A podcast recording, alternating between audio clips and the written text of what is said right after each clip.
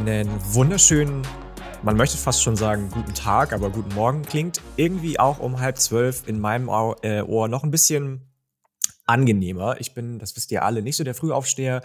Hier ist mal wieder und das letzte Mal mit einer Preview dieses Jahr der Saturday Kickoff Podcast. Mein Name ist Janik Politowski und das Ganze mache ich nicht alleine, sondern in alter, bewährter Preview-Tradition inzwischen mit dem lieben Kiel aus Hamburg, wenn ich richtig liege, zugeschaltet. Kiel, guten Morgen, wie geht's dir? Ja, guten Morgen, Yannick. Äh, vollkommen richtig. Also für manche wird es der Speckgürtel Hamburg sein. Für mich sind es ja, vielleicht 200, 300 Meter Luftlinie. Ist auch egal. Ähm, ja, mir geht's super. Also mir geht's sehr, sehr gut. Ich habe, ähm, glaube ich, eine deutlich ruhigere Nacht gehabt als du.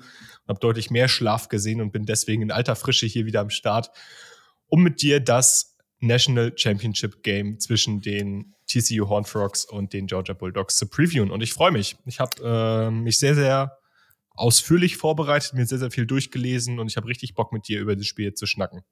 Ja, du in alter Frische, ich immer nur alt, wie in den letzten Wochen und Monaten ich immer mehr merke. In einem Monat nicht mal werde ich 30, Leute. Das ist schon echt hart. Das habe ich heute Nacht auch wieder gemerkt, dass es immer weiter bergab geht. Nein, Spaß. Ähm, 30 das neue 20, so. So. Einmal kurz Positivity spreaden hier. Und ähm, wir sind alle noch jung und frisch und ähm, knackig.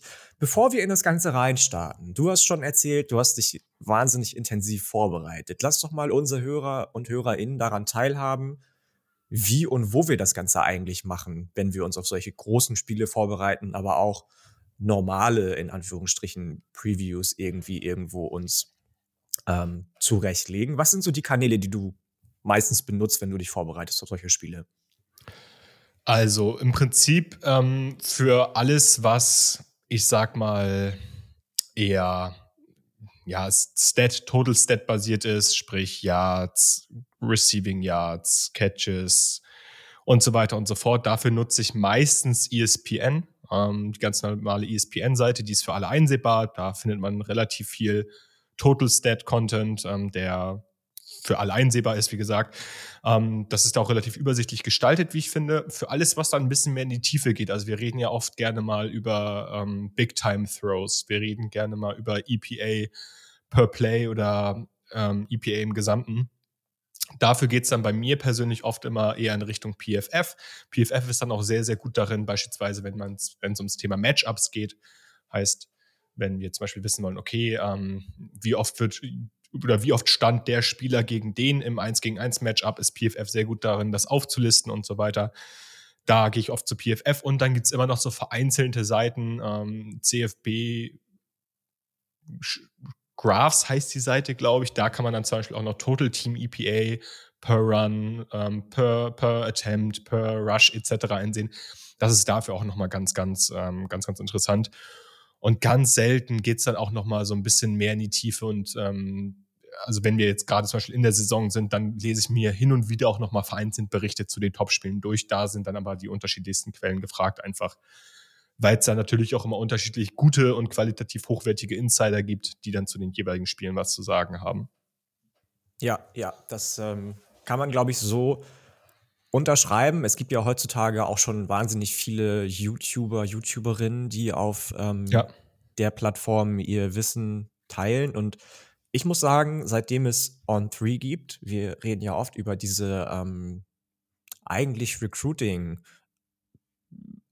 Affiliate-Seiten, 24-7 Sports, jetzt seit neuestem, in Anführungsstrichen, seit einem Jahr ungefähr auch On3, gibt es auch einen ganz, finde ich, ganz guten, ähm, ich weiß gar nicht, ob er Analyst ist oder einfach nur Journalist oder was auch immer, der so ein bisschen im Stile von Josh Pate von 24-7 die Spiele auseinander nimmt, aber deutlich genauer das Ganze ähm,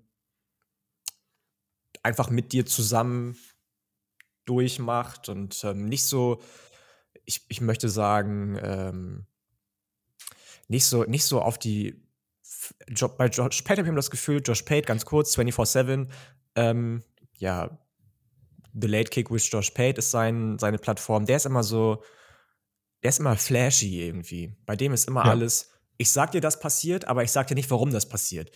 JD Pickle, das ist der gute Mann, von dem ich jetzt rede, von On3, der geht deutlich mehr in die Tiefe.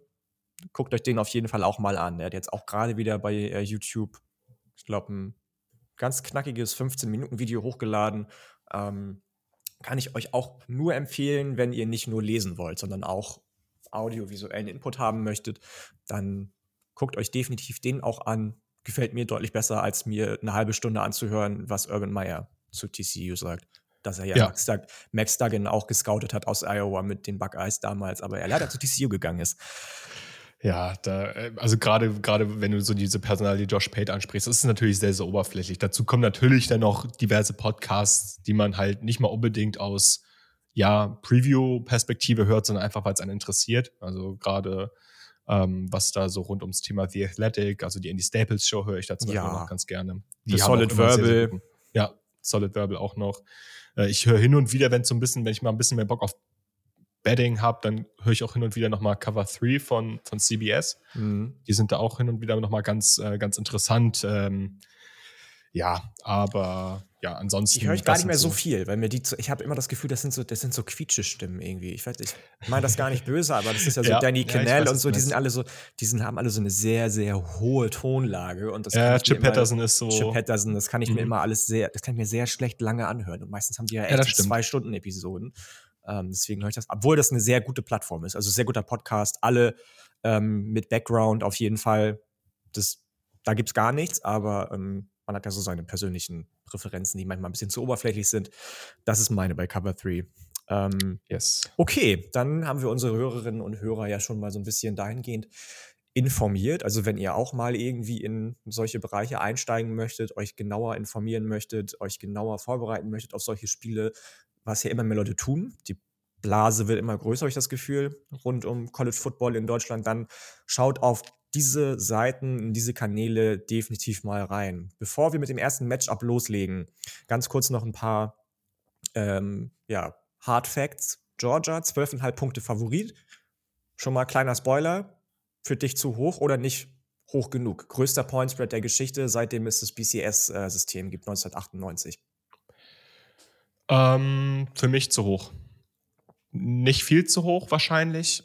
Also so rein aus einer, wenn man das jetzt komplett objektiv aus so einer Betting-Perspektive sehen möchte, ähm, für mich nicht viel zu hoch, ähm, aber doch schon zu hoch, vor allem nach der Performance von TCU gegen Michigan. Okay, da reden wir gleich noch drüber. Ähm, über die Performance von TCU gegen Michigan ganz kurz, weil auch da wir vielleicht einige konträre Ansichten haben, ohne jetzt schon zu viel verraten zu wollen. Und der Point Spread 62,5 ist das Over-Under. Nicht der Point Spread, der, der, der Total Score. Den finde ich wiederum so in Ordnung. Also Wenn man sich die beiden vorstellen. Halbfinals anguckt, ja. ähm, dann würde ich auch sagen, dass das definitiv machbar ist. Das Ganze findet statt im SoFi Stadium in Los Angeles und ich weiß gar nicht so genau. Ich glaube, um 2 Uhr nachts geht's los, ne? Bei uns auf Montag. Ich, ich habe 1.30 Uhr gelesen, ähm, aber das ist halt bei den College Football Kickoff-Zeiten eh immer komplett wild. Dann steht dann da teilweise mhm. 31 und Kickoff ist dann gefühlt erst eine Dreiviertelstunde später. Ja, ja. Ja, ich sag mal so, wenn ihr um 1.30 Uhr euch den Wecker stellt, dann äh, macht ihr auf jeden Fall nichts falsch. So, ihr müsst da jetzt nicht irgendwie groß früher früher was machen. Oder ihr macht halt durch, ne? Gibt's ja auch. Oder ihr macht halt durch. Ich definitiv ja. nicht. Dafür bin ich zu alt inzwischen. Nein, das hatten wir schon. Ähm, okay, dann lass uns reinstarten und evaluieren, ob es entweder Georgia ge gelingt, den Netty zu verteidigen, oder TCU das erste Mal seit 1938 den nationalen Titel gewinnen kann. Mit welchem Matchup wollen wir anfangen? Ich habe bei mir jetzt hier auf dem Papier oben TCU Offense gegen Georgia Defense stehen. Oh, let's do it. Dann fangen wir damit an. Ich weiß nicht, möchtest du anfangen? Leg, anfangen? leg einfach erstmal los. Okay, let's go. Ähm, ja, also erstmal vielleicht vorweg ein, zwei Injuries, die man nochmal ansprechen sollte, ähm, die jetzt neu dazugekommen sind. Wir haben ja schon über die beiden Halbfinals sehr ausführlich gesprochen. Muss man natürlich einerseits Nolan Smith nochmal erwähnen. Der ist halt die ganze Saison schon draußen, aber ich möchte ihn trotzdem nochmal erwähnen, denn ich finde, was im Halbfinale ein großes Problem war, war dieser Foreman Rush von Georgia. Die haben nicht genügend ähm, Druck auf Ohio State ausüben können, um da ähm, über den Foreman Rush ja, genügend Pressure zu erzeugen. Und da wäre Nolan Smith für mich weiterhin. Ich habe mir ein bisschen Tape schon von ihm angeguckt. Einer dieser ja, Leute, die da halt einen Unterschied machen könnten. Und bei TCU ist Kendra Miller aktuell noch fraglich, der auch im Halbfinale gestartet ist. Ähm, das ist wahrscheinlich eine Day-to-Day-Decision.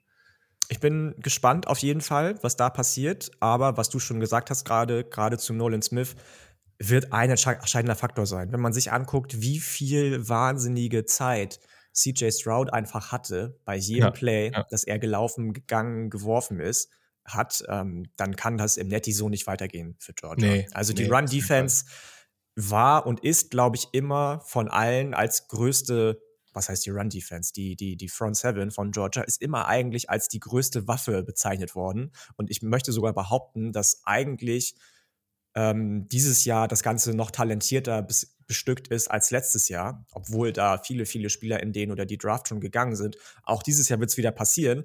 Trotzdem hat man es nicht geschafft, gegen so eine Offensive wie Ohio State die eigene ähm, Front Seven in Stellung zu bringen und so dominieren zu lassen, wie sie es die ganze Saison über eigentlich getan hat.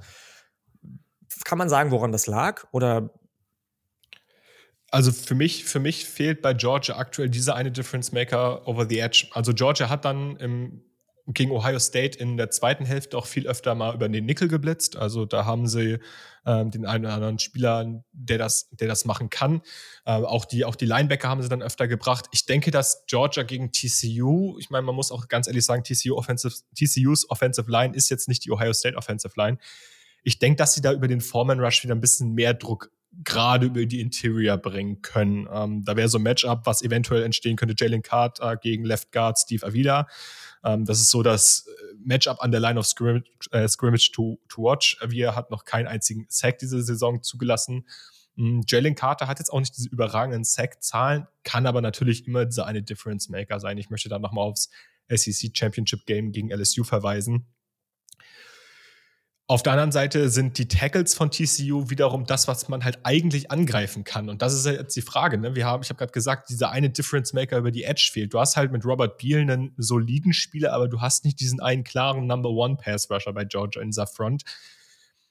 An Georgias, an Georgias Stelle würde ich irgendwie versuchen, über Stunts, über, über Blitz-Packages, diese Tackles irgendwie ein bisschen zu attackieren, damit man darüber irgendwie Pressure auf, auf Duggan bekommt wenn man halt keinen Pressure auf Duggan bekommt, hat er einerseits viel Zeit, ne, ist klar. Andererseits können sich natürlich auch die, die Plays bei TCU deutlich besser entwickeln. Und TCU hat ja so eine Downfield-Offense, äh, die viel mit tiefen, mit tiefen Routen arbeitet, mit, mit Crossern, die sich ein bisschen entwickeln müssen, ähm, mit ähm, und so weiter und so fort, über ihre, über ihre großen Receiver. Und ich glaube, wenn man Duggan da zu viel Zeit lässt, dann kann das halt echt gefährlich werden. Gleichzeitig reicht es in meinen Augen hier auch nicht, Duggan einfach nur unter Druck zu setzen, denn unter Druck ist er einer der stärksten Quarterbacks im College Football aktuell, sowohl halt durch Scrambles aus der Pocket als auch Würfe unter Druck. Also Next Duggan hat gar kein Problem, einen Hit einzustecken.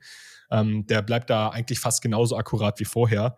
Äh, hat gegen den Blitzen 124er Passer-Rating. Das ist Was eine ähm, Wahnsinnsquote ist. Das ist eine super Quote. Und ich also. weiß, Passer-Rating ist jetzt nicht das ausschlaggebende äh, Argument für einen Quarterback, aber gegen den Blitz, das ist schon außergewöhnlich. Und, Gucken wir uns ähm, alle nur Spencer Rattler an, der im Blitz regelmäßig zusammengebrochen ist. Ja. Ja, ja. bevor er, nachdem er unser aller Nummer 1 Prospect eigentlich war, für den oder die Draft letztes Jahr, jahrelang. Ja. Und jetzt ist er halt, was er ist. So, ne? Eben auch, weil er gegen den Blitz nicht so spielt, wie man spielen sollte, dem nicht so aware ist als Quarterback. Ähm, auf der anderen Seite, wenn Max Duggan läuft, ähnliches Spiel für Georgia. Ich finde die Run-Defense von Georgia relativ passend eigentlich gegen TCU. Man spielt mit vielen ja. Light Boxes, anders als Michigan. Deutlich besser bekommt man das wahrscheinlich hin oder würde man das alleine von der Statistik her oder vom Papier her, von der, vom Scheme hinbekommen, die Run, die, die Run-Offense der, der ähm, Horn Frogs irgendwie ja. im Zaun zu halten. Glaubst du, das klappt auch allein vom Talentlevel her? Ich meine, wir müssen uns nur mal angucken, dass ähm, auf der Seite von Georgia 68 Blue Chip Spieler auf der Seite von TCU 15, das heißt Spieler, die einen ehemaligen Status von vier oder mehr Sternen von einem Recruiting-Service ähm, bekommen haben, stehen oder hat TCU bewiesen, auch auf Seiten der Offensive, wenn es ums Rushing geht, dass sie diesem Talent und auch Gameplan ähm, ausweichen können. Weil eigentlich, wenn du mich fragst, ist es eine relativ leichte Sache. Wenn du mit vielen leichten Boxes spielst, kommst du gut um die Edges rum, bist nicht festgefahren auf einen Spieler, müsste gehen eigentlich für Georgia. Oder müssen sie sich da was anderes überlegen? Genau, sie spielen ja mit diesen leichten Boxes, wie du gerade schon meintest, weil sie sich sehr erlauben können durch ihre, ja. durch ihr Talent, was sie in der Interior haben. Ähm, sie können da mit ihren Linebackern sehr, sehr viel machen und sehr, sehr viel, die sehr, sehr variabel einsetzen. Ähm, das, das erlaubt ihnen das. Und ich sehe das eigentlich ganz genauso wie du. Also auf dem Papier ist das in meinen Augen hier aus offensiver Sicht ähm, für TCU der eine Punkt, wo ich mir ein bisschen mehr Gedanken machen würde. Ähm, gegen Michigan konnte man erschreckend gut den Ball laufen. Das lag aber, wie gesagt, in meinen Augen damals auch schon am, am wirklich an diesen Misplays, an diesen Undiszipliniertheiten in Michigans, ähm, Absolut. Michigans Defense. Absolut. Da ist vor allem im dritten Quarter nachher gar nichts ja. mehr zusammengelaufen. Ja. Und ich denke, dass Georgia hier deutlich besser ansetzen kann und auch mit der, mit der ganz normalen Front deutlich besser ansetzen kann. Deswegen würde ich sagen, dass das ein Matchup ist, was ich aus Georgias Sicht sehr gerne mag. Und äh, bei TCU, wie gesagt, Kendry Miller könnte eventuell ausfallen. Du hast dann damit Demercado natürlich einen talentierten Spieler und einen Spieler, der, ähm, der dein Laufspiel auf jeden Fall äh, nicht tragen kann, aber auf jeden Fall ein, ein wirklich guter Part in diesem Laufspiel sein kann. Aber es ist halt natürlich doof und, und unpassend, wenn du gerade gegen Georgia nicht deinen besten Running Back aufs Feld bringen kannst. Ne? Wir haben bei Michigan gesehen, wenn Blake Corum fehlt, hast du mit Donovan Edwards zwar einen guten Backup und ähm, ja, den guten, äh, auch einen guten One-Two-Punch, aber halt nicht diesen einen Difference-Maker und der ist Kendry Miller in meinen Augen nochmal deutlich mehr als die Mercado. Deswegen denke ich, dass TCU gegen Georgias Run-Defense Probleme haben könnte. Ich denke aber, dass TCU das auch gar nicht versuchen wird ähm, zu, zu, attackieren. Meinst du nicht? Nee. Das Gleiche nicht. hat man gegen Michigan auch gesagt. Gegen Michigan hat auch niemand vorher die ganze Saison über den Run attackiert. Und dann hat TCU gemacht und es war erfolgreich. Ja, ich denke, sie werden es auf jeden Fall ausloten. Also das sollte klar sein. Sie werden es auf jeden Fall probieren. Und wenn es besser klappt als erwartet, dann wird es natürlich auch eine, eine Option sein, die sie hier in dieses Spiel einbringen werden. Also klar, natürlich, wenn du den Ball laufen kannst, dann go for it. Ne? Das ist immer das Thema. Und gerade so dieser erste, das erste Quarter wird auch auf beiden Seiten, gerade was so die, ja, der, der offensive Gameplan angeht, was den so angeht, da wird das erste Quarter ganz entscheidend sein, ob man dann halt die Sachen die man machen möchte, ob man die auch durchziehen kann. Ansonsten, mhm. wie gesagt, für mich ist entscheidend, dass äh, TCU hier ähm, ja gerade im Passspiel einfach eine, die, die Box für, für Duggan konstant äh, frei halten kann. Und selbst wenn nicht, kann Duggan ja immer noch sehr, sehr viel selber kreieren. Und ja. da kommen wir dann auch im Prinzip direkt zum, zu, zum nächsten Matchup und zur, zur nächsten, zum nächsten Level dieses Spiels. Und das ist ja dann diese Frage, okay, wie, wie schlagen sich Georgias Cornerbacks gegen die TCU Skill Positions, oh, also Frage, ja. gegen die mhm. Receiver. Und das erste Matchup, was einem eigentlich, und das möchte ich auch ganz klar betonen, eigentlich sofort in den, in den Kopf kommt, ist ja Keely Ringo gegen Quentin Johnston. Das absolut, wäre ja so das heißt Matchup, was man eigentlich hat.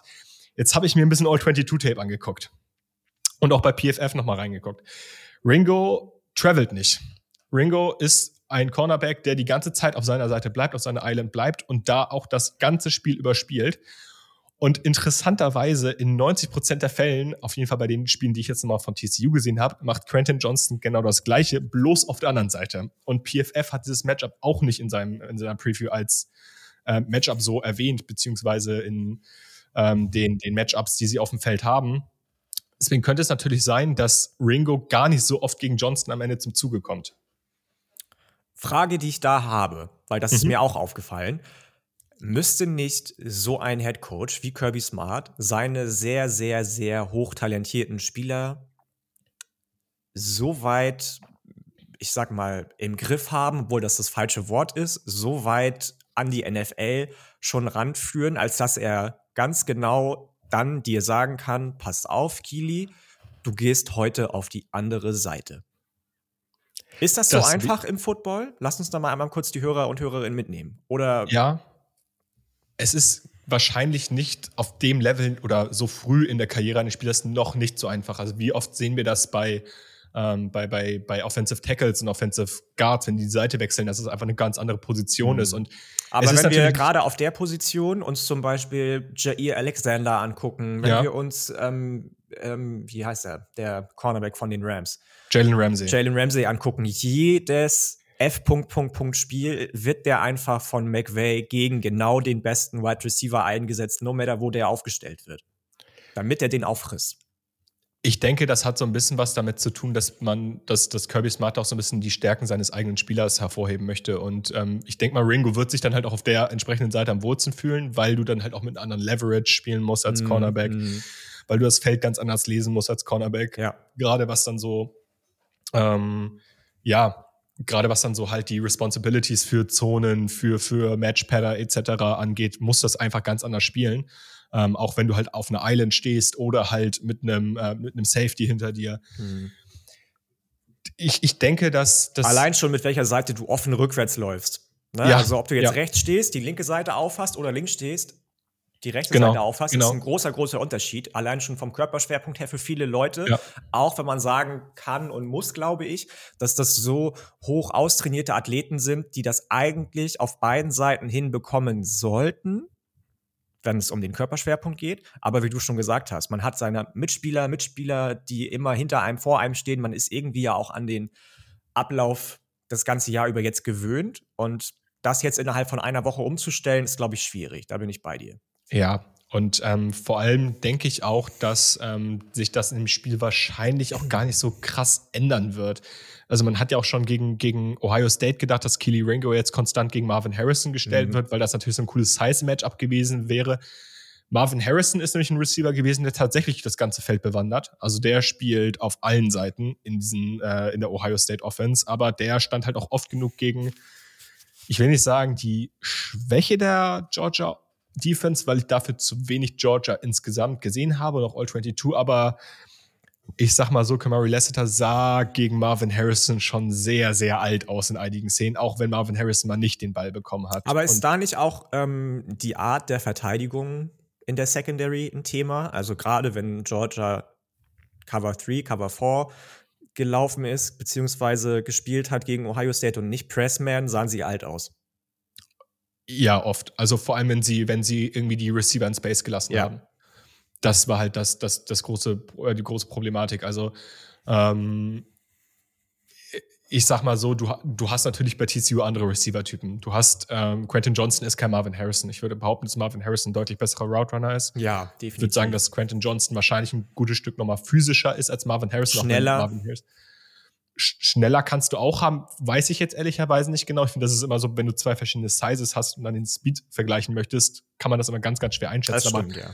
Du hast auf jeden Fall einen Spieler, der wahrscheinlich am, am Catchpoint diese Contested-Situation deutlich lieber mag. Äh, auch wenn Marvin Harrison natürlich da auch super ist, aber es Quentin Johnson auch, ist, machen wir uns nichts vor. Ja, äh, also wir vergleichen hier gerade wirklich auf einem ganz, ganz hohen Niveau und Quentin Johnson ist halt Nicht nochmal Birnen mit Äpfeln, aber vielleicht Elchstamm mit Jonagold. Also. Genau, im Prinzip, wir vergleichen hier gerade einfach so diese Nuancen, die dann am Ende im NFL-Draft dann zwischen ähm, ist ein Elite-Contested Catcher und ist ein überdurchschnittlich guter Contested Catcher. Ja, ja. So, die da dann so ähm, ins Spiel kommen. Ich denke halt, dass sie eben genannten Kamari Lassiter, dass sie den gut attackieren können, wenn Quentin Johnson gegen den steht, weil das auch ein, irgendwie ein Size-Mismatch in meinen Augen wäre. Ähm, auf der anderen Seite hast du halt mit Savion Williams gegen Keely Ringo. Das wäre dann so das Matchup, was Ringo bekommen würde. Mhm. ein ausgeglichenes Size-Matchup. Aber generell ist mir aufgefallen, du hast in dieser TCU-Offense durch diese beiden Outside-Receiver ziemlich viel Size und Georgia hat nicht auf allen Ebenen diese, diese Size, um das genau zu matchen. Also sie haben zum Beispiel mit Christopher Smith einen guten, aber einen relativ kleinen Safety. Ähm, eventuell könnte man da versuchen, irgendwelche Mismatches ähm, über, über Quentin Johnson zu kreieren.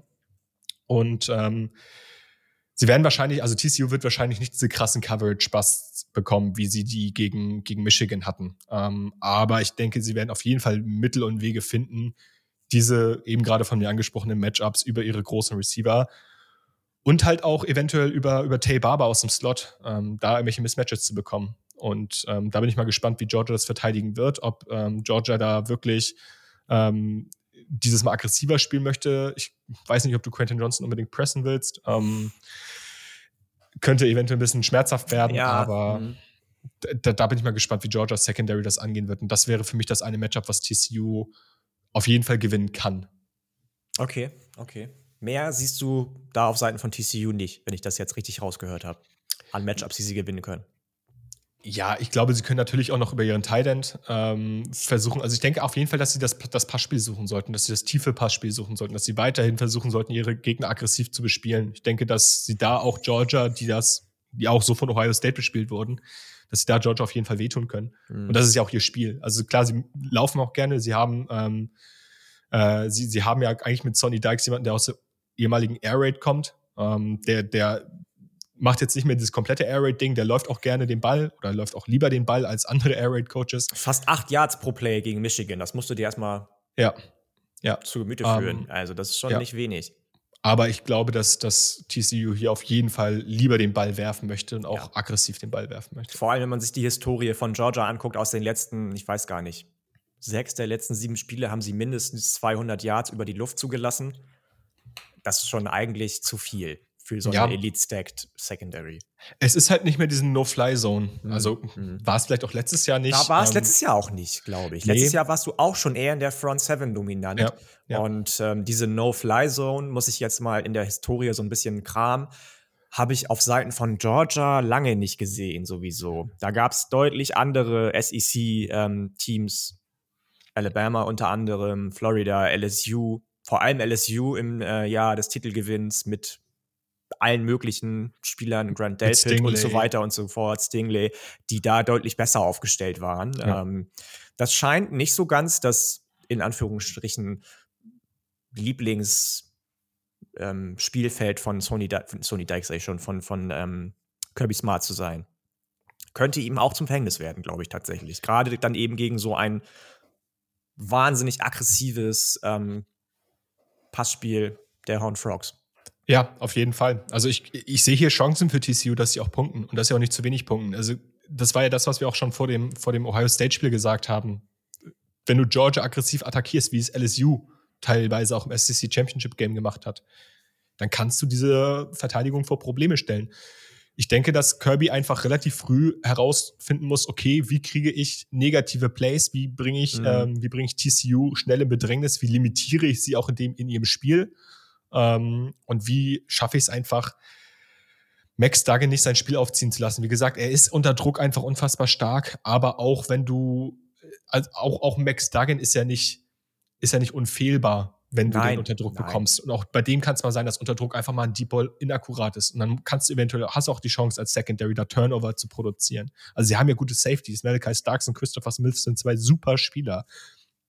Es ist bloß immer die Frage, ähm, welche Matchups du bekommst. Und jetzt bekommst du ja zum dritten Mal in Folge super Receiver gegen dich. Gegen LSU waren es Neighbors und Booty. Mhm. Ähm, gegen Ohio State war es dieses krasse Core aus Fleming, Ibuka und, und Harrison Jr. Und jetzt bekommst du halt Quentin Johnston und halt auch, auch Tay Barber, der auch ein super Spieler ist. Absolut, absolut. Dich und halt auch ein super offensives System von Sonny Dykes. Und deswegen, ich bin mal gespannt, ob Georgia jetzt im dritten Anlauf da mal ähm, ein bisschen für klare Verhältnisse sorgen kann. Aktuell sehe ich es noch nicht ganz so. Wobei man ja auch sagen muss, dass sie es auch gegen Ohio State und auch gegen LSU geschafft haben, die Spiele dann doch für sich zu entscheiden. Gerade gegen LSU sehr dominant auch für sich zu entscheiden. Ja. Trotz dessen, dass die Secondary beileibe nicht das beste Teil im Roster war, aber der Rest es einfach ausgeglichen hat.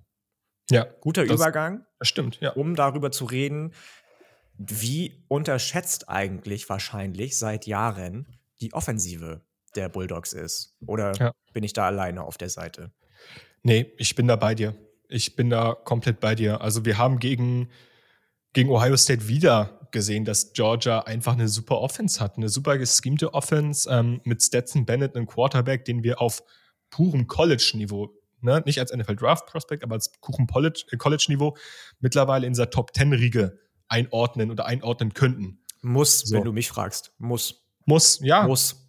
Und das ist komplett fair, wie ich finde. Also, das ist auf jeden Fall ein Quarterback, den man nicht abschreiben darf und der auch ähm, Spiele offensiv tragen kann, so ein Stück weit. Und deswegen, finde ich, muss diese Georgia Offense nicht mehr als, als Weak Link dieses Teams ansehen, sondern du mhm. musst sie mittlerweile sogar in den letzten Spielen eher als die Stärke sehen. Definitiv. So plädiere ja. ich jetzt einfach mal dafür. Bin ich ganz bei dir, bin ich ganz bei dir. Geht los mit Stetson Bennett, der so gut wie keine Fehler macht. Ja. Nicht der aufregendste Quarterback ist, da müssen wir gar nicht drüber reden. Nicht die beste Körperhaltung hat, nicht die schönste Wurfbewegung hat, aber der macht einfach so gut wie keine Fehler. Hat eine Offensive Line vor sich, die auch da wieder nicht unbedingt die aufregendste ist, wo wir wahrscheinlich, aus der wir wahrscheinlich so, also ich kannte wenige Namen vor dem Preview, muss ich dir ganz ehrlich sagen. Oh, guck mal, da sind wir schon zum Beispiel schon mal äh, unterschiedlich. Ähm, ich kannte sehr, sehr wenige Namen vor der Preview aus mhm. der Georgia Offensive Line. Wenn man sich aber zu Gemüte führt, dass die Pressure Rate allowed irgendwie, da bist du, glaube ich, auf sieben national. Ja. Dann musst du dich auch nicht wundern, dass Stetson Bennett so fantastisch spielen kann, wie er spielt. Wenn du nur so wenige ähm, Pressure, Sex und was auch immer zulässt, dann ist das für den Quarterback an sich schon mal erstmal ein sicherer Hafen, der sich auf seinen Center verlassen kann, auf seine Guards verlassen kann, auf seine Offensive Tackle verlassen kann. Dann spielst du jetzt heute, nicht heute, Montag, gegen TCU. TCU hat eine Pressure Rate irgendwo in den Hundertern. Das ist doch ein Matchup made in heaven für Stetson Bennett, oder nicht? Ja, könnte man denken, ne? Ähm, und das finde ich halt interessant, weil das sind einfach zwei, das ist eine offensive Philosophie, die nicht ausgelegt darauf ist, gegen diese defensive Philosophie zu spielen. Weil du hast halt bei, mit Stetson Bennett in der Georgia Offense einerseits eine Offense, die eine sehr, sehr gute Line hat, die wenig Pressures gegen Foreman Rush, gegen Blitzes etc. erlaubt.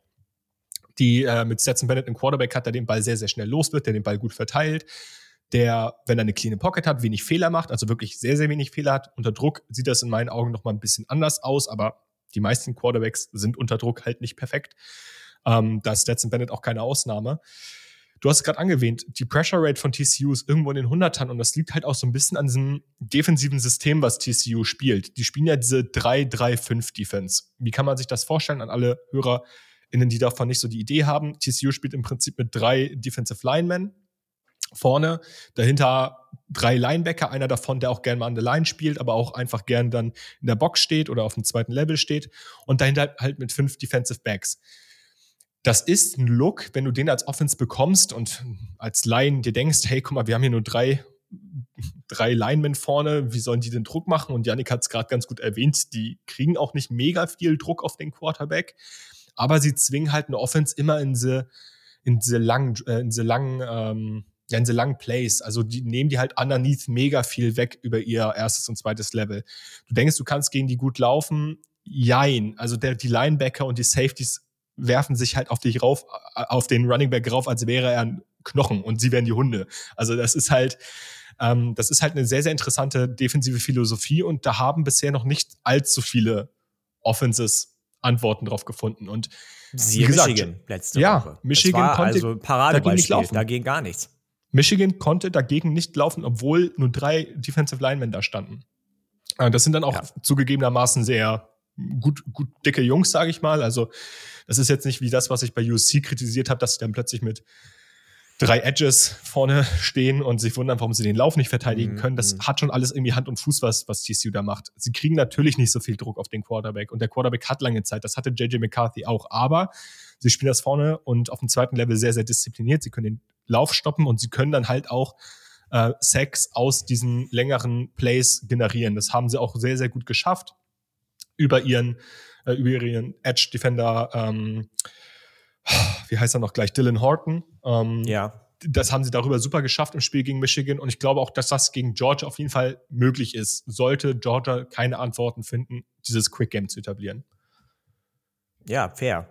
Fair. Definitiv. Also ich glaube sowieso, dass es für Georgia ohne TCU jetzt mal wieder Unrecht tun zu wollen, viel an Big Plays hängt, die sie einfach exekuten müssen. Wenn sie das nicht schaffen, wenn sie den Ball so oft abgeben, wie gegen Ohio State, dann wird es schwer.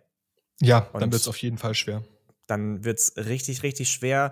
Wir haben jetzt über Stetson Bennett gesprochen, über die fantastische Offensive Line. Was ist mit den Skill-Position-Playern? Auch da hatte ich das Gefühl in den letzten Jahren, muss ich fast schon sagen, dass Sony Dykes mit seinem ähm, mit seinen Bulldogs, mit Georgia immer so ein bisschen im Schatten von vielen anderen Teams stand. Es gab nie, so wie bei Alabama, bei LSU, auch bei Florida, Team XY, ähm, gerade in der SEC, nie diesen einen herausragenden Spieler auf Wide Receiver. Dann kam irgendwann Brock Bowers. Dann hast du natürlich noch Daniel Washington gehabt, Eric Gilbert, beide lange verletzt. Jetzt leider auch wieder zum Teil raus. Letzte Woche auf einmal Adonai Mitchell ist da, Arian Smith ist da, Marcus Rosen Jack Sand ist da. Du hast drei sehr, sehr variable und veritable Optionen auf einmal, die Brian McClendon, der Wide Receiver Coach, mal ebenso aus dem Hut gezaubert hat. Oder sind die schon länger auf deinem Radar? Also auf dem Radar sind sie, sagen wir es mal so. Ich, das liegt aber auch daran, dass Alabama jetzt im letzten Jahr zweimal gegen Georgia gespielt hat. Bin ich ehrlich, kann natürlich auch daran liegen und ähm, also, sagen wir mal so, ich glaube, dass auf jeden Fall über die Receiver hier sehr, sehr großes und sehr, sehr gutes Potenzial besteht, dass man mit diesen Receivern diese tiefen Downfield-Shots nehmen kann. Ich habe vor ein paar Wochen gesagt, dass Stetson Bennett darin nicht so gut ist. Ähm, was halt auch oft daran lag, dass er die Tiefe schlecht oder fehlerhaft gelesen hat. Gegen Ohio State hat das ein bisschen besser geklappt. Das lag unter anderem an Coverage-Busts, aber auch an Matchups, die da kreiert wurden. Ich glaube, dass Georgia hier ein gutes, eine gute Chance hat, dieses so, so ein klassisches Play-Action-Spiel aufzuziehen. Denn wie bereits gesagt, so die Safeties und auch die Linebacker, die reagieren halt mega aggressiv auf den Run, was sie auch machen müssen, weil die Front vorne natürlich aus nur drei Leuten besteht. Wenn sie darauf nicht aggressiv reagieren, werden sie überlaufen. Und ich denke, dass sich dahinter Fenster öffnen können. Und das hat ja Michigan ganz gut gezeigt. Also Ronnie Bell hat das ein, zwei Mal ganz gut exposed. Und ich denke auch, dass Georgia das kann. Sie haben das Talent ähm, mit, mit AD Mitchell, mit, mit Aiden Smith, ähm, mit Aaron Smith. Ähm, jetzt geht mir gerade bei mir die Alarmanlage an. Es ist 12 Uhr, sehr gut. ich denke, dass Georgia das ganz gut exposen kann, hm, dass sie das ganz gut attackieren können und auch attackieren sollten.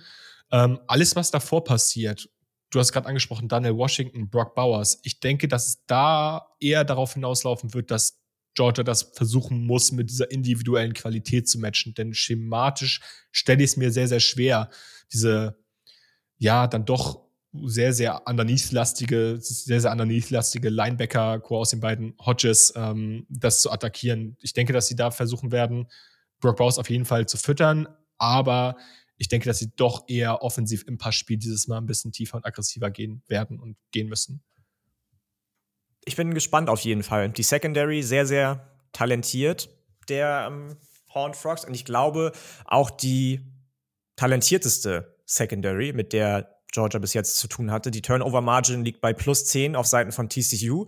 Und das nicht von ungefähr. Wenn du dir überlegst, dass du gegen ähm, so jemanden spielst wie, lass mich lügen, äh, wie ist sein Name? Sehr, sehr kleiner wendiger Cornerback von TCU. Äh, Travis Hodgin, Travis äh, Tomlinson. Hodgin Tomlinson. Hodges Tomlinson. Hodges so. Tomlinson, der wahrscheinlich, wenn du mich fragst, der beste Cornerback, Safety, was auch immer, Defensive Back ist, den du bespielst.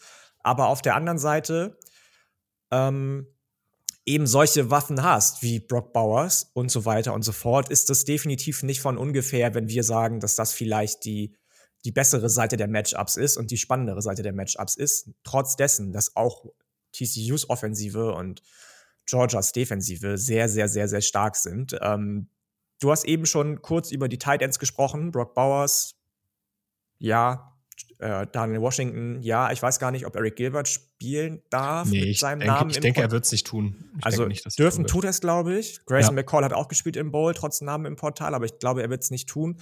Ähm, es gibt auf Seiten von TCU einen Spieler, auf den ich ganz besonders gespannt bin. Und ich weiß nicht, ob du den gerade schon mit angesprochen hast. Ähm, die Winters. Linebacker ja. TCU. Der wird sowohl gegen die Titans von Bedeutung sein, aber auch gegen den Run. Auch gegen McIntosh. Auch gegen Kenny McIntosh, der bei nur 10 Touches gegen Ohio State, was hat er, 126 Yards ähm, bekommen hat. Ja. Ist das eines der oder wenn nicht sogar das Key-Matchup in der Offensive Georgias gegen die Defensive TCUs? Ja, was TCU mit die Winters ganz gerne macht, das ist quasi so der vierte mögliche Part in dieser Front, sage ich mal. Also sie spielen ja eigentlich diese drei Dreier-Front, wie bereits erwähnt. Ähm, die Winters ist der eine Part, der immer ein bisschen gerne, ganz gerne rumgeschoben wird. Mal steht er in der Box, mal steht er an der Line, um äh, dort auszuhelfen, wenn man mal mit einer Vier-Front spielen möchte. Mhm ich, ich bin gespannt, wie, wie sie die Winters attackieren werden. Ich denke, sie haben auf jeden Fall eine Chance, aber das ist natürlich halt ein sehr, sehr versatiler Spieler, der dann halt mhm. auch dafür sorgen kann, dass TCU da offensiv ähm, Georgia so ein bisschen äh, den äh, defensiv, halt von TCU aus gesehen, defensiv ähm, da so dieses Matchup-Problem für Georgia fast schon darstellen könnte bin ich mal gespannt, kann ich auch ehrlicherweise nicht gut genug einschätzen, gerade was halt immer so dieses Size angeht. Du kannst natürlich immer sagen, hey, die haben hier einen super Coverage-Linebacker oder jemanden, den du da hinstellen kannst. wenn du am Ende gegen einen Daniel Washington spielen musst, der einfach drei Köpfe größer ist als du, ist das natürlich schwer zu verteidigen. Also Grüße gehen daraus mhm. an Henry Toho Toho. Das, ja, der ist klar. eigentlich ganz anständig in Coverage, aber der hat halt einfach gar keine Chance. Ähm, ich möchte noch einmal kurz auf, auf Travis Hodges Tomlinson zurückkommen. Du hast ihn bereits erwähnt, das ist ein relativ kleiner, aber sehr, sehr, sehr, sehr quicker Cornerback. Sowieso. TCU Secondary immer sehr klein gewesen die letzten ja, Jahre. Ich glaube, der ist nur 5'8, 5'9 irgendwie. 5'9 ist der. 5'9, ja. ja. Mhm. Aber halt sehr, sehr speedy und ähm, was, was ganz witzig ist, der wird wahrscheinlich relativ viel gegen Ladd McConkey stehen, der jetzt nach einer Verletzung wieder oder hoffentlich wieder bei, bei voller Einsatzstärke ist. Ähm, aber nicht im Slot. Das sind beides nicht die größten Spieler, aber werden wahrscheinlich eher outside aufeinandertreffen, weil Let okay. McConkey da, weil Let McConkey tatsächlich in den letzten Spielen immer öfter aus dem Slot rausgezogen wurde und äh, Keras Jackson dort mehr eingesetzt wurde. Ähm, ja. Das könnte also interessant werden, dass wir einfach so ein, ja, so, so ein Mini-Matchup in Anführungszeichen eher auf der Outside sehen werden. Darauf sollte man auf jeden Fall achten. Ähm, ja, ist übrigens komplett absurd, dass TCU einfach drei Leute mit dem Namen Hodge in der eigenen ja, Starting Defense ja. hat. Das ist, Leute, wie soll man denn so eine Pre äh, Preview aufnehmen? geht nicht, geht einfach nicht. Geht nicht, genau. Müsst ihr anders drüber nachdenken, wie ihr euch aufstellt. genau, aber ansonsten, ähm, Kenny McIntosh ist, es ist das altbekannte Spiel, wenn du gegen Georgia spielst du hast gegen Georgia natürlich diese Receiver, die jetzt gegen Ohio State ein Faktor waren, aber du möchtest natürlich auch deren Matchup-Waffen über die Titans und über die Running Backs irgendwie ausschalten und irgendwie in Schach halten. Und meistens ist es so ein bisschen Pick Your Poison. Mhm. Meistens ist es gegen Georgia wirklich Pick Your Poison und ähm, dann die Frage, was tut dir weniger weh? Und Kenny McIntosh ist eigentlich ja nichts anderes als ein vierter Receiver, der Running Back spielen kann. Es ist ein bisschen wie James Cook, nur dass ich sagen würde, dass McIntosh wahrscheinlich der bessere pure Runner war in dieser Saison, als James Cook letzte Saison war. Das ah, frag mal Julian. Also der hatte James Cook, glaube ich, auf vier in seinem Ranking. Ja, oder fünf. Soll, soll er mal machen. Äh, soll er mal haben. Ja, der wurde ja auch in der zweiten Runde von den Bills am Ende gezogen. Ob das ja. jetzt so gut gelaufen ist für die Bills, ist eine andere Frage. Aber Kenny McIntosh ist ein Matchup-Problem. Und auch da die Frage, ähm, kann das TCU underneath und halt auch, weil Kenny McIntosh muss man dazu sagen, der wird auch manchmal auf tiefe Routen geschickt aus dem Slot, aber auch aus dem Backfield. Ähm, findet TCU da Antworten drauf. Wenn du als Team gegen Georgia darauf keine Antworten findest, und das hat Ohio State zeitweise sogar ganz gut geschafft, ähm, wirst du halt über deren absolute Stärke zerstört. Und mhm. gleiches gilt natürlich auch für den Run ähm, mit Kenny McIntosh. Wenn du, wenn Georgia hier gegen TCU ein Mittel findet zu laufen, was ja sein können. Kann ja sein, dass sie viel in Heavy Personal mit vielen Titans spielen, die dann einfach den Vorblocker spielen auf dem zweiten Level. Ja, dann sieht es halt auch schwer für diese 3-3, äh, sieht halt auch für diese 3-3-5 äh, Defense von TCU mega schwer aus, das Ganze zu verteidigen. Und ähm, da bin ich einfach gespannt, wie TCU das einerseits angehen wird und andererseits wie Georgia fort das zu attackieren. Mhm. Ja, auf der einen Seite wird es, glaube ich, für Georgia vor allem um Kontrolle gehen. Ja. Big Plays limitieren vor allem von TCU, weil das hat ja. Michigan gar nicht geschafft. Ähm, sowohl offensiv als auch defensiv. Auf der anderen Seite TCU, die können eigentlich gar nichts verlieren, glaube ich, oder? Ich meine, gegen Michigan haben zwar viele, also ich, ich glaube, ich war gegen Michigan ein bisschen negativer als viele andere, weil du schon gesehen hast, dass TCU sehr, sehr stark davon profitiert hat, von Drive zu Drive, dass Michigan Fehler gemacht hat. Und ähm, wir haben gar nicht darüber gesprochen in der Review zum Beispiel, dass ähm, Michigan ja ein ähm, Targeting Call nicht bekommen hat, den sie hätten bekommen müssen, wenn du mich fragst. Ja, gab dann ein paar die Entscheidungen, die fraglich waren. Wäre es in die Overtime gegangen und das Ganze vielleicht anders ausgegangen. Ähm, wenn, wobei, nee, den hätten sie sogar mit einem Extrapunkt gewonnen. Auch mit einem Punkt, genauso wie Georgia gegen Ohio State. Ähm, aber darum soll es jetzt nicht gehen gab bei TCU gegen Georgia. Ich glaube, dass TCU definitiv verdient auch im National Championship Game steht.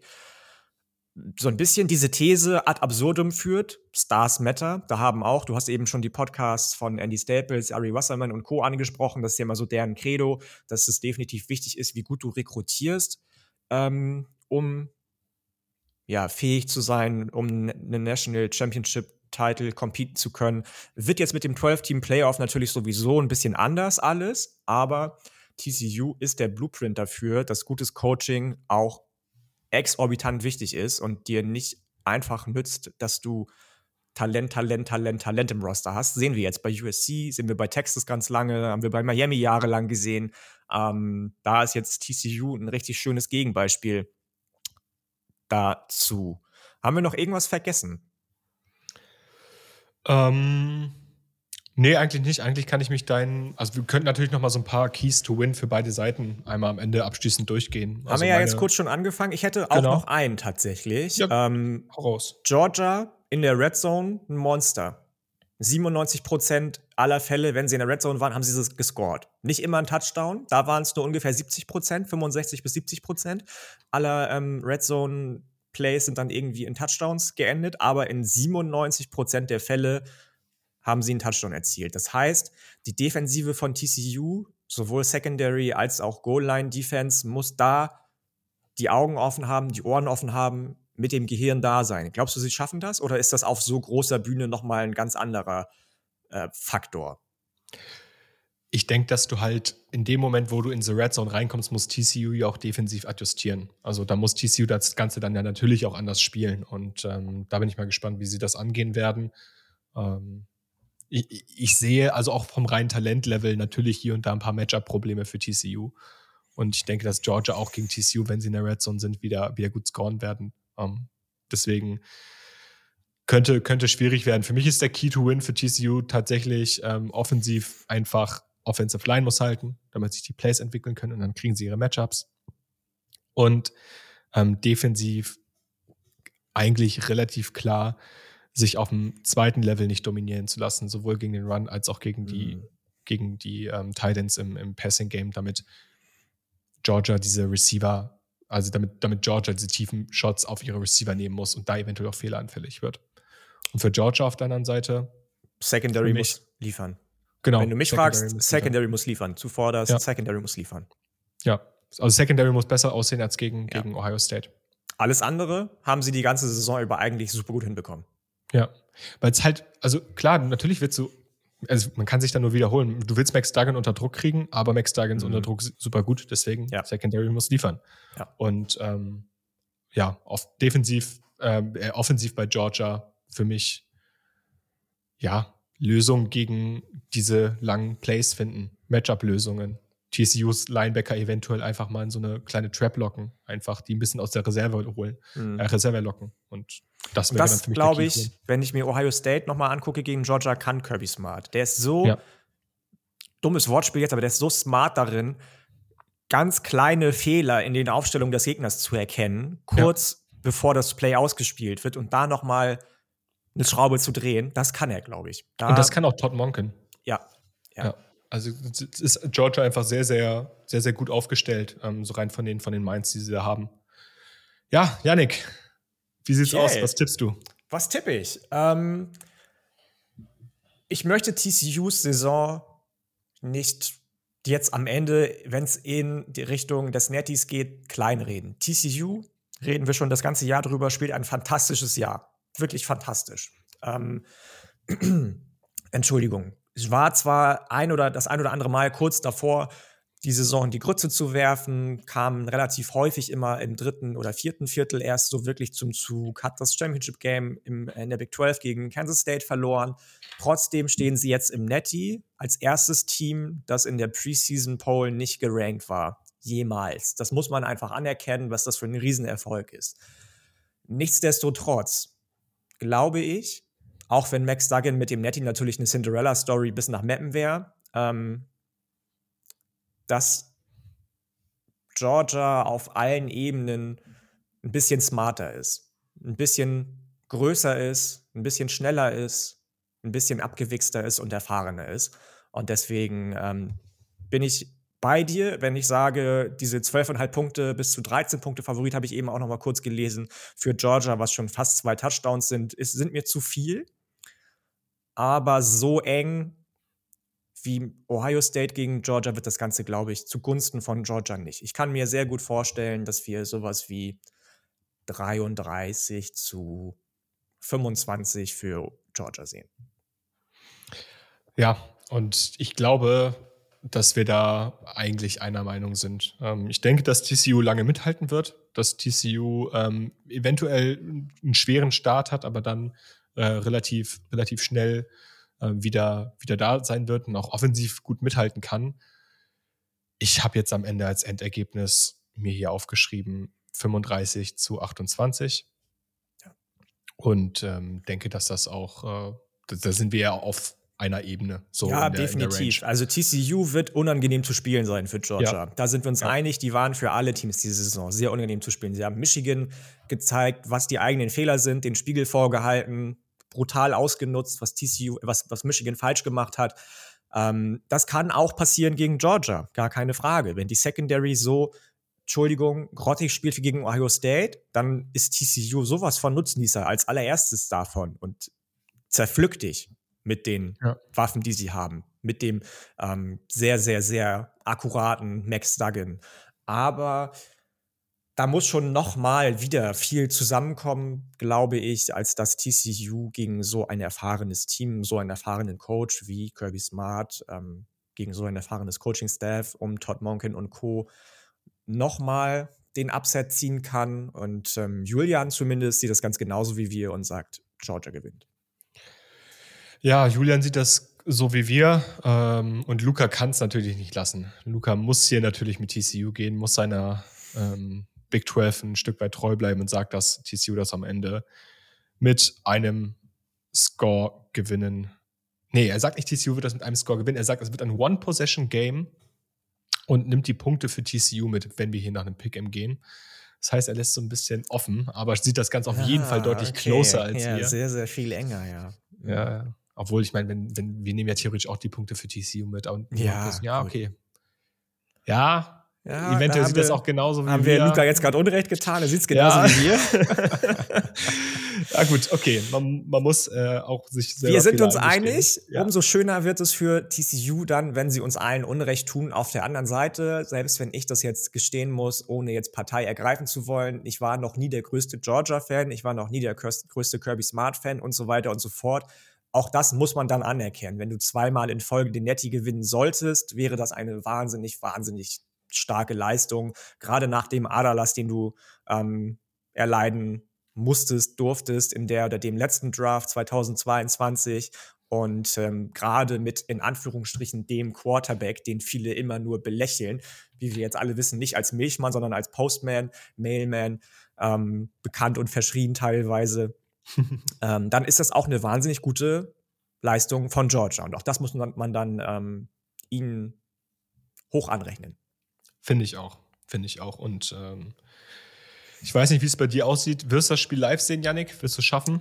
Ich glaube nicht, dass ich das schaffe, tatsächlich leider. Ich habe am nächsten Morgen um 10 einen Termin und da ähm, wollte ich eigentlich ungerne, ungerne, ungerne, ungerne mit Augenringen bis nach Mappen auftauchen. Mhm. Ähm, wo kann man das Ganze denn live verfolgen? Ja, das ist eine gute Frage. Also, das sollte wie auch bei den Playoff-Spielen, ähm, bei den Semifinals eigentlich kein Problem sein. So wie ich das sehe, wird das Ganze wahrscheinlich wieder bei Pro7 Max oder Pro7 übertragen. The Zone wird das Ganze auch übertragen. Oder für alle BesitzerInnen des ESPN-Players. Auch da wird das Ganze ziemlich sicher übertragen werden. Genau. Deswegen denke ich mal, äh, dass es hier für niemanden ein Problem sein sollte von der, von der Erreichbarkeit. Die Uhrzeit ist natürlich wieder ein bisschen schwierig, sage ich mal, ähm, ja. für alle ja. SupporterInnen und des Podcasts. Ähm, ich werde wahrscheinlich wieder, was jetzt wahrscheinlich, ich schaue mal spontan, eventuell bin ich während des Spiels ein bisschen aktiver auf dem Discord, vielleicht auch in einem Sprachchannel, damit wir uns dann während des Spiels auch ein bisschen ja, über das ganze Geschehen mhm. austauschen können. Sehr, sehr, sehr, sehr schön. Ich hoffe, dass auch das sich ändern wird mit diesen unsäglichen Anstoß- oder Anwurfzeiten zum Netty, wenn wir dann einen 12-Team-Playoff in 2024 haben und das Ganze vielleicht auf Samstag vorgerückt wird, um dem Ganzen nochmal eine größere Bühne einfach zu geben. Am Sonntag zum Beispiel, in der Nacht von Sonntag auf Montag, ist ja schon das FCS Championship Game. Stimmt. North Dakota State gegen South Dakota State, die Bisons gegen die Jackrabbits, die schon einmal gewonnen haben gegen die Bisons in dieser Saison. Ganz kurzer Exkurs, auf wen tippst du da? Kannst du da irgendwie was zu sagen oder? Boah, ich bin in der FCS überhaupt nicht drin. Äh, ich weiß natürlich, dass North Dakota irgendwie so immer das Team to beat ist. In den ähm, letzten zwölf Jahren zehnmal ja. Champion gewesen in der FCS. Matt Enns auch wieder ein wahnsinnig guter Head Coach, aber die Jack Rabbits mit unter anderem Tucker Craft auf Tight End, der ja schon mal bei uns angesprochen wurde im Podcast. Und von manchen auch schon ein Top 3 Tight End in dem eigenen Ranking ist. Ich ja, ich sehe das auch so. Ja, das also, ist ähm, Stand jetzt. Aus der Draft-Perspektive immer ganz interessant, beide Teams zu verfolgen. Also North Dakota State auch, absolut. Ja. Die sind eigentlich, ich habe da einen ganz spannenden Artikel bei The Athletic drüber gelesen, viel zu gut für die FCS. Ja, sind sie auch. Ich meine, man hat ja mit James Madison gesehen, was passiert, wenn man ein starkes FCS-Programm nach oben geht. Ja. So, ja. dann Coastal Carolina. Ja, auch klar. zum Beispiel. Das ne? ist halt also, so. falls euch das interessiert, ihr ein bisschen ähm, auf die kleinere Bühne schauen wollt, da weiß ich gar nicht, ob es bei uns live übertragen wird. Ich glaube nicht, aber das kann man auch auf jeden Fall im ESPN Player verfolgen. Yes, yes. Dann Wenn ihr jetzt so spontan raten müsste, würde ich jetzt einfach mal auf die Jack Rabbits tippen. Aber okay. auch nur, weil Und ich die sage, eine super Saison spielen. Das gleiche, weil ich Tucker Craft als ähm, MVP sehen möchte in diesem Spiel. So. Ähm, okay, so, dann haben wir es. Dann haben wir jetzt fast eine Stunde eine schöne Preview für euch zubereitet, um mal in der Gastronomensprache das Ganze irgendwie so ein bisschen zu ähm, umschreiben, in der ich mich ja immer noch bewege. Mal schauen, wie lange noch. Ähm, falls ihr irgendwelche Fragen haben solltet, gilt wie immer. Einfach raushauen, egal ob auf Twitter, auf Instagram, auf unserem Discord, wo auch immer, in unserer Signal-Gruppe für die Supporter, SupporterInnen. Ähm, einfach fragen, einfach irgendwie eure Meinung auch noch mal kurz vielleicht kundtun, wenn irgendwas spontan an Fragen aufploppen sollte, schreibt uns auch gerne privat auf unseren ähm, Channels. Auch das geht immer, da sind wir immer offen für. Gleiches Spiel wie immer, Kritik und so weiter und so fort, sowieso immer gerne gesehen. Und falls ihr uns auch anders als nur über die Kanäle Twitter, Instagram unterstützen wollt, monetär kann man das Ganze auch über Steady HQ machen für einen Kaffee, ein Fischbrötchen pro Monat. Das geht, glaube ich, ab 2,50 Euro los, wenn ihr das Ganze jährlich abschließt, in dem kleinsten Level bis hin zu 5 oder 10 Euro Schritten. Falls ihr das möchtet, da sind wir auch immer sehr, sehr, sehr dankbar für. Und dann bleibt mir nur noch zu sagen, das war die letzte Preview der Saison. So schnell geht diese Saison vorbei. Krass. Ja, so schnell geht die Saison vorbei und ab der nächsten Woche munkelt man, ähm, werden wir das Ganze noch so ein bisschen abrappen und uns zügig auf die Draft-Season zu bewegen, wo wir auch alle schon äh, gut dabei sind, wo es die eine oder andere Neuerung gibt, nicht nur durch das, nicht nur durch die Addition von Luca und mir zum Podcast, sondern auch mhm. so ein bisschen in der Art, wie wir das Ganze angehen werden. Und äh, ich freue mich. Ich freue freu mich auch. Man munkelt, eine meiner Lieblingspositionen wird als erstes unter die Lupe genommen. Aber mhm. wir wollen noch nicht zu viel verraten. So. So. Also, ihr Lieben, Habt ein schönes Wochenende. Bleibt gesund, das Allerwichtigste. Und schaut euch das Spiel Montag an, schaut es euch nicht an, je nachdem, wie ihr Lust habt. Das war unsere letzte Preview für diese Saison. Vielen, vielen Dank für euren Support und ich sag's nochmal, genießt euer Wochenende und bleibt gesund. Bis dann. Ciao. Ciao, ciao aus der Haute Cuisine des deutschen College Footballs.